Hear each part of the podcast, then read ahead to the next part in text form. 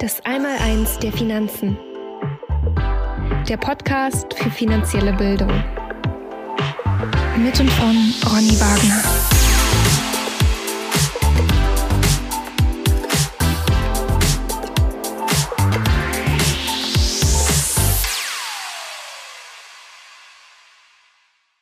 Moin Ronny. Hallo Anja Katharina, ich grüße dich. Na, ich würde dir heute gerne, ohne dir zu erzählen, was ich vorhabe, was vorlesen für den Aha, Einstieg. Dann mach das mal. Und, und, dann schauen wir mal weiter. Es ist ein Zitat und du darfst mir dann gleich erzählen, woher dieses Zitat kommt, falls du es erkennst. Also, ich zitiere. Guck sie dir an, diese Miesepeter. Immerzu sind sie fleißig. Sie sammeln und horten den ganzen Sommer lang, nur um dann im Winter in ihren Nestern und Bauten zu sitzen und zu frieren. Nie haben sie einfach Spaß oder leben in den Tag hinein. Immer geht es nur darum, sich auf den Winter vorzubereiten. Wer ja. hat das gesagt? Das ist aus meinem Buch. Ja. Das ist der Goldi Goldhamster. Ja, richtig. Da ah. ist er im Gespräch mit Karl dem Kuckuck. Ja. Noch ganz am Anfang der Geschichte, deiner Kindergeschichte.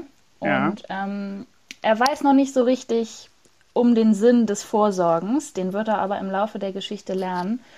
Und ich fand dieses ähm, Zitat von Karl dem Kuckuck irgendwie so herrlich, weil das ja eine direkte Übertragung ist dessen, was man auch in seinem Alltag oft erlebt, wenn man sich mit diesen Dingen beschäftigt. Ja. Ähm, und das ist mir generell in deinem Kinderbuch aufgefallen, dass du voll die schönen Bilder dafür gefunden hast, ähm, ja, wie es einem ergeht, wenn man sich mit Gold, mit Vorsorge ähm, auseinandersetzt. Und du hast das in eine sehr kindgerechte Sprache gepackt. Und dabei sind mir einfach viele Fragen gekommen. Wie ist denn das überhaupt mit Kindern und Geld und finanzieller Bildung und den Altersstufen? Wann ist was dran? Und ich kann mir vorstellen, dass auch einige Eltern deinen Podcast hören. Und dachte, wir ja. reden da heute mal drüber. Hast du Lust? Eine sehr gute Idee. Wunderbar. Ich bin, ich bin dabei. Dann würde mich für den Einstieg interessieren, ab welchem Alter du deinen eigenen Kindern angefangen hast, etwas über Geld und Vermögen beizubringen. Ich habe angefangen äh, tatsächlich, als sie in die Schule gekommen sind. Das waren so die ersten Gehversuche. Ähm, und ich muss sagen, das hat äh, nicht bei, bei ich habe ja zwei Töchter, es hat nicht bei beiden gleich gut gefruchtet. Der, die, die eine, also die, die, die große Tochter ist mittlerweile äh, so da gut dabei. Die, die macht das selber, die hat das auch verstanden, die hat sich da auch äh, an, meinen, an meinem System orientiert, was ich da so empfehle. Und wir sprechen da auch häufig drüber und die Kleine ist völlig anders, äh, geht völlig anders damit um. Die weiß nämlich, dass ich ähm, sehr fit in diesem Thema bin und überlässt das alles Papa. Aber sie fragt immer, was ich da mache. Also sie möchte es schon verstehen und äh, wissen, was da abläuft. Aber sie ist äh, jetzt noch an einem Punkt, wo sie da das nicht ähm, eigenständig umsetzt. Aber sie ist interessiert und das ist mir immer wichtig und darum geht's mir auch äh, bei diesem Thema, dass, dass man grundsätzlich erstmal das Interesse auch für dieses Thema weckt. Weil Interesse ist eine Notwendigkeit, eine unabdingbare Notwendigkeit, äh, um erfolgreich zu lernen. Ne? Ohne Interesse funktioniert das nicht. Wenn du sagst, du hast äh, angefangen ungefähr, als sie schulfähig waren, gehe ich mal davon aus, sie waren so plus minus sechs Jahre alt. Ja. Ähm, wie, wie sah denn das konkret aus und woher wusstest du, ab wann sie bereit für welche Informationen sind? Naja, ich, ich, ich muss es mal äh, vielleicht aus meiner, aus meiner Warte, wie ich das damals gelernt habe. Also mhm. ich hatte niemanden, der mir das jetzt aktiv beigebracht hat, indem er jetzt mich an die Hand genommen hat und gesagt hat, komm, wir gucken uns das Thema jetzt mal spielerisch an. Äh, sondern äh, ich habe mir das abgeschaut. Und das ist ja auch etwas, was Kinder oder wie Kinder am besten lernen, indem sie einfach sich Dinge angucken und das Ganze dann imitieren ne, und nachmachen. Und ich habe das von meiner Großmutter äh, gelernt, wie die das gemacht hat. Habe mir da viel abgeschaut und habe das dann äh, eben selber umgesetzt. Und äh, so war es auch bei meinen Kindern. Meine Kinder haben äh, das auch genauso gemacht. Die haben natürlich auch mitbekommen, dass ich in dem Thema unterwegs bin. Das ist ja immer noch eine ganz andere Geschichte. Also man darf das jetzt vielleicht nicht eins zu eins übersetzen, weil die meisten Menschen haben ja in ihrem Alltag, in ihrem, ähm, in ihrem Leben nicht äh, so wie ich 24-7 mit dem Thema Geld zu tun. Ja, oder die beschäftigen sich nicht so damit, die haben ja andere Themen. Ja. Und deswegen ist das vielleicht äh, kein, kein guter Vergleich, wenn man das jetzt mit, mit, meinem, mit meinen Kindern vergleicht, die eben da äh, das auch ganz anders mitbekommen haben, weil man eben äh, über die alltäglichen Sachen, die im Berufsleben so passieren, natürlich dieses Thema Geld und Finanzen immer im Fokus hatte. Und deswegen ähm, war das natürlich für meine Kinder immer sehr erhellend und die haben immer sehr viel gefragt und wollten immer sehr viel wissen. Und dadurch hat man natürlich oder hatten die beiden einen ganz anderen Zugang. Aber wie Hast gesagt, das, das ist, ja, es, es hat unterschiedlich, ja, kein Problem. Es hat äh, aber unterschiedlich gefruchtet. Ne? Die eine hat mhm. erkannt, ah, Papa macht schon, ne? der, der weiß das, den brauche ich nur fragen. Ähm, und die andere hat das dann aber irgendwann für sich äh, adaptiert und hat gesagt, komm, ich kann das jetzt allein. Und hast du das in, in Geschichten gepackt oder hast du mit denen irgendwie mit Spielgeld gespielt oder wie genau sah das am Anfang aus? Ja, wir haben schon Spiele gespielt, ähm, aber jetzt, ich habe jetzt nicht jetzt bewusst das gemacht. Das war eher so mhm. im alltäglichen Tun. Ich habe jetzt nicht gesagt, komm, wir machen jetzt mal was zum Thema Geld oder wir beschäftigen uns jetzt mal damit. Man ist einfach in, in meinem Leben oder in unserem Leben immer wieder äh, zu Situationen gekommen, wo man dann eben, äh, wo ich dann halt erkannt habe, Mensch, jetzt wäre es vielleicht ein ganz guter Zeitpunkt, äh, das Thema meinen Kindern mal zu vermitteln. Okay. Und ähm, um nochmal auf dein Buch, wie Goldi Goldhamster das Gold entdeckte, zurückzukommen. Ähm, ja. Das ist ja, wie bereits erwähnt, sehr bildlich geschrieben. Das ist eine total süße Geschichte mit auch unfassbar schönen Illustrationen. Ähm, was denkst du denn, ab welchem Alter das geeignet ist? Ich frage vor dem Hintergrund, dass ja schon auch eine recht hohe Informationsdichte trotzdem da ist, also geschichtliche Informationen über das Gold etc. Ab wann können Kinder damit umgehen? Ja, das, also Kinder, wenn du, wenn du äh, mit Kindern zu tun hast und denen mal so, so, ein, so eine Goldmünze oder so einen kleinen Goldbahn in die Hand drückst, dann wissen die ja ganz automatisch, dass das irgendwie wertvoll ist. Ne? Mhm. Die kriegen das natürlich über, über Geschichten, über Märchen und so weiter. In, in einem Märchen kommt das ja auch häufig vor, das Gold. Mhm. Ähm, und die Kinder wissen dann halt äh, intuitiv, dass das eben was Tolles und was Wertvolles ist und was Nachhaltiges. Ähm, und Deswegen ist das immer ganz wichtig ähm, und so habe ich das Buch auch geschrieben. Ich habe mich also über die über die äh, über das über die Bilder, die in den Büchern drin sind, die habe ich malen lassen von einer von einer professionellen Zeichnerin und habe dann da, also die hatte ich im Kopf und darüber habe ich, wenn als als ich die Bilder hatte, habe ich dann äh, quasi äh, die Geschichte daraus äh, abgeleitet und mir Gedanken dazu gemacht. Ah, also die Bilder gab es zuerst, das ist ja interessant. Ja, genau. Ich bin über die ah. Bilder äh, dann darum und dann habe ich das eben quasi in so eine Geschichte verpackt. Mm. Das ist dir äußerst gut gelungen. Ich äh, würde vorschlagen, dass wir vielleicht mal ein, zwei von diesen Illustrationen ähm, auf LinkedIn posten. Dann können sich Interessierte die mal anschauen und vielleicht sich verleiten lassen, das äh, Buch zu bestellen. ja, also das, äh, das ist ganz gut. Ich muss wirklich sagen, dass diese Bilder wirklich sehr, sehr gut gelungen sind und eben die Künstlerin dort meine äh, Vorgaben relativ gut umgesetzt hat, wobei sie eben auch eine ganze Menge an äh, Freiraum auch gehabt hat. Ich habe da also zwar schon Vorgaben gemacht, aber jetzt nicht so explizit, sondern die Astrid hat das dann, also Astrid Cavini hat das ja gemalt, sieht man mhm. ja im, im, im Impressum zu meinem Buch auch, äh, wer die Künstlerin ist. Da kann man ja auch mal auf die Seite gehen. Hier hat das super umgesetzt und ganz, ganz toll gemacht. Also wirklich, muss ich auch sagen. Ähm, ich habe mich über die Illustration auch ein bisschen in Goldie verliebt. Oh, schön. Ja. Da wird er sich aber freuen. Ja, und ich glaube, das geht nicht nur mir so. Ich habe mal ein bisschen ähm, die Amazon-Reviews dazu ähm, durchgelesen und ähm, da wird auch immer erwähnt, wie sehr die Kinder das Buch mögen und die Sachverhalte verstehen. Ja. Ähm, und ich möchte dazu mal eine Rezension vorlesen. Da hat mich nämlich das Alter sehr überrascht. Da schreibt jemand, ich lese jeden Abend meiner dreieinhalbjährigen Tochter aus dem Buch vor. Sie liebt Goldi auf seiner Reise. Sobald sie Kleingeld in der Hand hat, packt sie es in ihre Spardose, um sich bald davon Gold zu kaufen. Also das äh, sagt doch eigentlich alles aus, was ich wissen wollte. Ja, das, das ist auch hier, ich kriege das ja hier auch mit, ähm, wenn eben die äh, auch Kunden mit ihren Kindern zu uns kommen und und äh, wir haben eben tatsächlich auch schon Kinder, jetzt nicht dreieinhalbjährig, sondern schon noch ein bisschen älter, aber die haben schon relativ ähm, früh natürlich über diese Geschichte verstanden, ähm, dass das Sinn macht, äh, Geld in Gold umzutauschen und eben Gold zu horten, Gold mhm. beiseite zu packen, Gold zu hamstern. Das war ja mal äh, so die, die Ursprungsidee dahinter. Da, deswegen bin ich auch auf den Goldhamster gekommen, äh, weil das Hamstern von Gold äh, mich immer so fasziniert hat. Mhm. Und äh, das kriegen wir immer wieder auch gespiegelt ähm, von den Kindern, dass denen das ganz, ganz toll gefällt und dass sie da einen relativ einfachen Zugang über die Geschichte, über die Figur ähm, zu, zu diesem Thema Gold haben.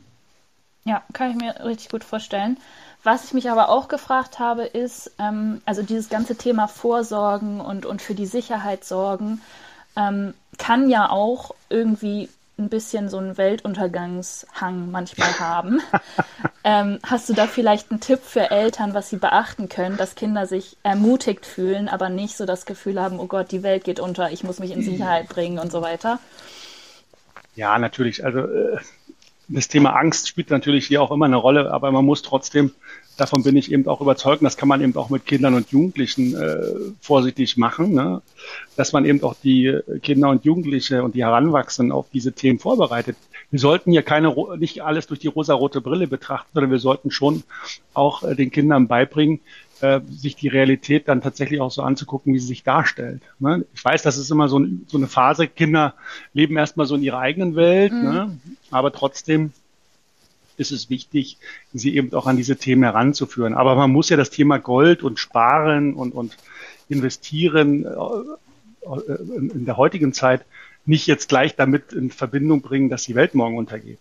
Also das ist, das ist ja nicht an dem sondern man kann das natürlich auch nett verpacken und äh, trotzdem äh, den Kindern beibringen, ähm, dass eben nicht alles rosarot ist. Ja. Ich hab, Deswegen, also äh, ja. dieses für mich ist halt, für mich ist wichtig und so nähere ich mich dem Thema auch immer wieder an in Gesprächen, ähm, dass ich den Menschen versuche klarzumachen, dass wir heute in einer Welt leben. Äh, ich beschreibe das mal mit einem Wort äh, und das Wort heißt Fake. Wir leben in einer Fake-Welt wenn ich mir das Finanzsystem anschaue, äh, dann ist das ja eigentlich alles auf, auf Sand aufgebaut, auf, auf Fake. Ja. Es ist also, es gibt keine echten Vermögenswerte mehr und beziehungsweise die, die es gibt, die sind in der Unterzahl. Mhm. Und das System ist durchzogen und durchtränkt von Fake-Vermögenswerten. Und äh, da hat das Gold in meinen Augen eine sehr besondere Rolle und diese Rolle sollten eben Kinder auch schon relativ zeitig äh, kennenlernen und verstehen ähm, weil bei den Erwachsenen ist es momentan eher ein bisschen schwierig. Es gibt eine Gruppe von Menschen, die das verstanden haben, aber es gibt eben noch viele, viele Menschen, die eben diesen Fake-Vermögenswerten mehr vertrauen als dem Gold. Und das gilt es im Bewusstsein der Menschen auch ein bisschen zu verändern. Kinder haben da einen leichteren Zugang zu. Und denkst du nicht, dass das verwirrend ist, wenn, ähm, wenn man das als Kind so lernt und dann in eine Welt geht, die davon aber noch nicht so viel weiß, also in der mit Geld ganz anders umgegangen wird, als die eigenen Eltern das einem beigebracht haben? Ich habe die Hoffnung, Anja Katharina, dass äh, hier in diesem Fall die Eltern mal von ihren Kindern lernen. sehr gut. Das kann ja auch sehr erhellend sein. Und du hast es ja, ja auch gerade hier ähm, in, in diesen Amazon Reviews äh, vorgelesen oder aus diesen Amazon Reviews vorgelesen, mhm. dass eben diese Bücher auch teilweise vor den Eltern auch äh, gelesen werden. Und ich weiß auch, dass es einige Eltern gibt, die das ähm, sehr gerne lesen und ihren Kindern sehr gerne vorlesen, weil sie sich selbst äh, dort auch noch ein bisschen dran orientieren können. Ja. Ja, das steht auch tatsächlich, dass es, äh, also einige sagen, dass es auch ein Muss für jeden Erwachsenen. Also es ist eigentlich nicht nur ein Kinderbuch. genau. ähm, es gibt ja auch noch ein zweites. Also äh, ich kenne nur das erste, wie Goldi Goldhamster das Gold entdeckte. Kannst du noch ein ah, bisschen okay. was über das zweite erzählen? Ja gut, das zweite war dann so ein bisschen auch die Fortsetzung. Da ging es mir dann aber mehr auch äh, um das Thema Wohlstand, wobei man natürlich Gold und Wohlstand immer miteinander gut verknüpfen und assoziieren kann. Ähm, aber hier wollte ich dann einfach, dass äh, die Geschichte weitergeht, eine Fortsetzung äh, daraus machen. Und ich habe mir halt überlegt, äh, wie kann man jetzt dort äh, das Thema Wohlstand ähm, in dieses, in diese Geschichte mit einweben. Also dass man ein Stück weit auch vom Gold ein bisschen weggeht und eben äh, dann noch die nächsten Schritte unternimmt. Ich plane eben auch noch Teil drei und vier. Mhm. Ähm, da wird es also, denke ich, in der nächsten Zeit noch äh, Fortsetzung geben, aber ähm, aktuell habe ich mich erstmal auf diese zwei Folgen beschränkt und habe aber im Kopf schon äh, weitere Ideen, die ich ganz gerne mit Goldi umsetzen möchte. Das klingt auf jeden Fall gut. Was würdest du denn empfehlen, wenn man jetzt zum Beispiel sagt, oh, das wäre ein schönes Weihnachtsgeschenk? Ähm, mit welchem Goldi-Buch sollte man anfangen? Bauen die aufeinander auf oder kann man da auch separat einsteigen? Ja, man, ja, also was heißt, es ist jetzt keine Reihe im klassischen Sinne, ne, okay. wo man sagt, das ist jetzt Teil 1 und das ist Teil 2 und du musst es unbedingt in dieser Reihenfolge äh, machen. Ich finde allerdings, wenn ich beide miteinander vergleiche, ist so der, der beste Einstieg äh, der Teil 1. Ich bezeichne ihn jetzt einfach mal so, also guck mal, was da glänzt. Ähm, wie Gold, die Goldhamster das Gold entdeckte, ist ja der Titel mhm. des ersten Buches. Und ähm, das, denke ich, ist ein ganz, ganz schöner Einstieg, weil es da äh, eben so aus meiner Sicht zumindest ein bisschen mehr um die Rudimente, mehr so um die, um die Grundlagen auch erstmal geht. Okay. Und wo bekommt man das Buch am besten, abgesehen von der Plattform, die ich eben schon genannt habe? ja, auf, eigentlich auf allen äh, Buchplattformen okay. kann man es äh, kaufen. Äh, da gibt es jetzt meines Wissens aktuell keine Einschränkungen. Okay, da kann ich ja auch noch mal, wenn ich die Illustrationen auf LinkedIn teile, noch mal einen Link dazu setzen. Das kannst du gerne machen. Mhm. Okay. Dann wollte ich dich abschließend noch ähm, etwas vielleicht Persönlicheres fragen, und zwar, woher kommt überhaupt dein Talent zum Bücherschreiben für so unterschiedliche Zielgruppen? Also du hast ja auch sehr viele Erwachsenenwerke, sage ich mal, schon publiziert. Ähm, ist dir das in die Wiege gelegt worden? Hast du dir das erarbeitet? Erzähl doch mal. Du, also äh, tatsächlich kann ich dir das gar nicht so richtig beantworten. Also ich habe jetzt, ich habe, ich nehme das ja natürlich nicht so wahr, wie du das jetzt beschrieben hast. Äh, ich habe mich da einfach auch mal ausprobiert. Ich, ich bin jetzt da nicht rangegangen, habe gesagt, das muss jetzt ein Meisterwerk werden. Und ich habe einfach mal gesagt, für mich ist immer Bücher schreiben. Das wäre ich ja auch oft gefragt, immer so eine Geschichte. Für mich erstmal. Die schreibe ich erstmal für mich, weil ich meine Gedanken so ein bisschen sortieren möchte. Das ist eigentlich so diese diese äh, dieser Ursprung, warum ich überhaupt mit dem Bücherschreiben angefangen habe, dass mir das ein oder andere Buch ganz gut gelungen ist. Das hat sich natürlich erst im Nachgang dann rausgestellt. Ähm, aber für mich war erstmal, ich habe es erstmal nur für mich äh, gemacht, weil ich einfach mal so eine gewisse Sortierung rein haben wollte in meine Gedankengänge, weil ich schreibe mir ja alles auf. Ich schreibe mir, ich, ich, ich schreibe ja äh, Dutzende von Notizbüchern voll mit Gedanken, die ich da so im Kopf habe oder mit Dingen, die ich halt so in anderen Büchern lese und kennenlerne, um, um einfach da erstmal ähm, das nicht zu vergessen. Und das muss man dann im Anschluss natürlich in eine gewisse Reihenfolge bringen und sein, seine, eigene, seine eigenen Ideen mit dazu packen. Und daraus entstehen dann halt diese Sachen. Das ist eigentlich so die meine Vorgehensweise. Natürlich lernt man dabei am meisten, gerade wenn man Bücher schreibt, die Recherche von Büchern, da äh, gibt die meisten Aha-Erlebnisse. Interessant, verstehe. Aber wir, wir können ja noch einiges von dir erwarten, offensichtlich. Also du hast angekündigt, es kommen weitere Goldi-Bände. Ist auch noch ähm, was anderes in Arbeit jenseits der Kinderbücher? Ja, ich habe aktuell gerade ein Projekt auf meinem Schreibtisch, wo es um das Thema Gesundheit und Finanzen geht. Mhm. Da versuche ich das Thema mal oder die beiden Themen miteinander zu verknüpfen. Das ist eine sehr spannende Geschichte. Also ich suche nach Parallelen äh, für, für oder von Geldanlagestrategien zu Gesundheitsstrategien. Also was eint diese beiden Dinge mm. miteinander? Wie kann man das miteinander kombinieren? Gibt es tatsächlich einen einheitlichen Strang, an dem man sich langhangeln kann, der sowohl für das Thema Geld und Finanzen, aber auch für das Thema Gesundheit gilt? Und da bin ich eigentlich der Überzeugung mittlerweile, dass ich da eine Gemeinsamkeit entdecken konnte. Also da, da gibt es eben so einen roten Faden, der für, für beide ähm, ganz gut funktioniert, für beide Teilbereiche. Hat das schon einen Titel, das Buch? Nein, hat es noch nicht. Titel habe ich tatsächlich noch nicht. Aber ich bin zumindest was jetzt das Manuskript angeht, schon ziemlich weit fortgeschritten. Also da denke ich, werde ich in den nächsten Monaten mit, mit rauskommen können. Hm, ich bin gespannt. Da machen wir dann auf jeden Fall auch nochmal eine Podcast-Folge zu. Ja, oder mehrere. Ja. Okay, aber nochmal kurz zurück zu den Kindern. Also ich wollte mich heute einfach mal an, an finanzielle Bildung für Kinder mit dir rantasten. Und ähm, was ich mich noch gefragt habe, ist, ob du denkst, jetzt aus Sicht der Eltern, ist es wichtiger, Kinder, sage ich mal, mit Informationen zu versorgen und sie dadurch zu befähigen, Dinge einzuschätzen und einen realistischen Blick auf das Geldsystem zu haben? Oder sollten Eltern sich erstmal vorrangig darauf konzentrieren, für ihre Kinder vorzusorgen? Also es geht, ja, es geht, äh, Anja Katharina, es geht nicht darum, jetzt einen realistischen Blick auf das Geldsystem zu bekommen. Äh, zumindest bei den Kindern erstmal nicht äh, oder den Jugendlichen. Hier geht es erstmal jetzt äh, grundsätzlich darum, dass sie versteht, okay, ich muss das Thema Geld in meine eigenen Hände, in meine eigenen Hände nehmen.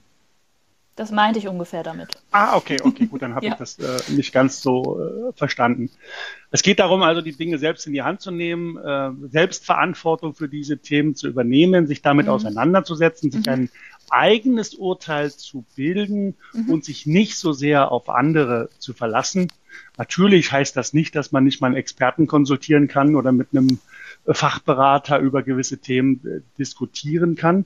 Aber das sollte immer möglichst dann auch ein Gespräch auf Augenhöhe sein oder zumindest ein annähernd auf Augenhöhe, dass man eben äh, da auch den größtmöglichen Nutzen draus ziehen kann. Was ich überhaupt nicht mag, sind so Gespräche, äh, wenn sie, wenn es da eben ein zu großes Delta in den im Wissen gibt, äh, dann ist das kein Gespräch mehr. Ne? Das ist, äh, das, das bringt dann auch nichts.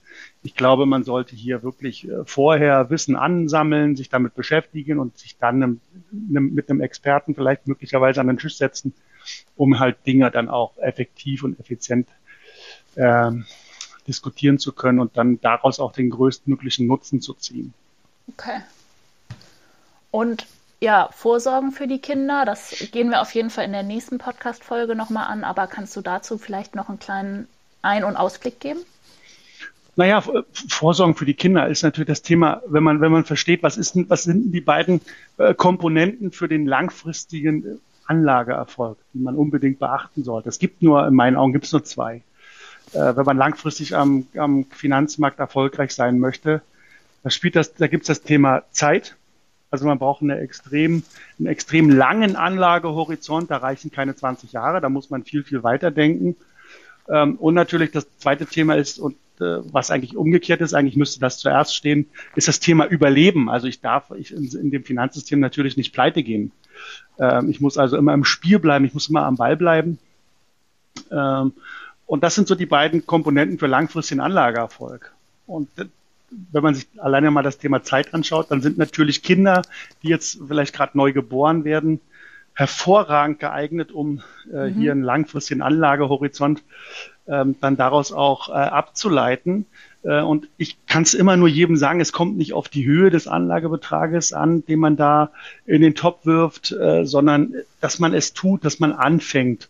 Und mhm. das möglichst, wenn das Kind auf die Welt gekommen ist, weil dann hat es den langfristigsten Anlagehorizont, den es überhaupt haben kann. Da kommt man, kommt man locker auf 40, 50, 60 Jahre Anlagehorizont und dann sind wir eben äh, wieder in den Regionen, wo jetzt ein Warren Buffett unterwegs ist. Der hat einen Anlagehorizont von über 60 Jahren mittlerweile und äh, dementsprechend ist er auch erfolgreich. Ne? Also er hat diese zwei Dinge miteinander kombiniert, Anlagehorizont plus Überleben. Also der ist noch nie pleite gegangen und hat eben einen Anlagehorizont 50 plus, 60 plus. Und dann kommen natürlich ganz, ganz andere Ergebnisse raus. Okay. Das verspricht dann eine spannende weitere Folge zu werden. Da werden wir noch genauer drüber sprechen, wie das denn geht, was man so für seine Kinder tun kann, ab wann man sie mit ins Boot nehmen kann. Ähm, ja. Nachdem wir jetzt heute ein bisschen eine Grundlage geschaffen haben, erstmal mit der finanziellen Bildung für Kinder und Goldi, dem Goldhamster. Das finde ich ja. super. Mhm. Ähm, danke dir erstmal für die Infos. Möchtest du noch irgendwas hinzufügen, was ich nicht gefragt habe? Hm, du, du weißt ja, dass mir die Sachen immer erst hinterher einfallen, wenn wir dann fertig sind mit der Aufnahme. Klassiker. Äh, ja, Klassiker, super. Ähm, aber nein, äh, ich denke, so als Einstieg ist das erstmal äh, völlig, völlig ausreichend. Mhm. Wichtig ist eben, dass man anfängt. Na? Ja. Genau. Mit Lesen und in Anlegen.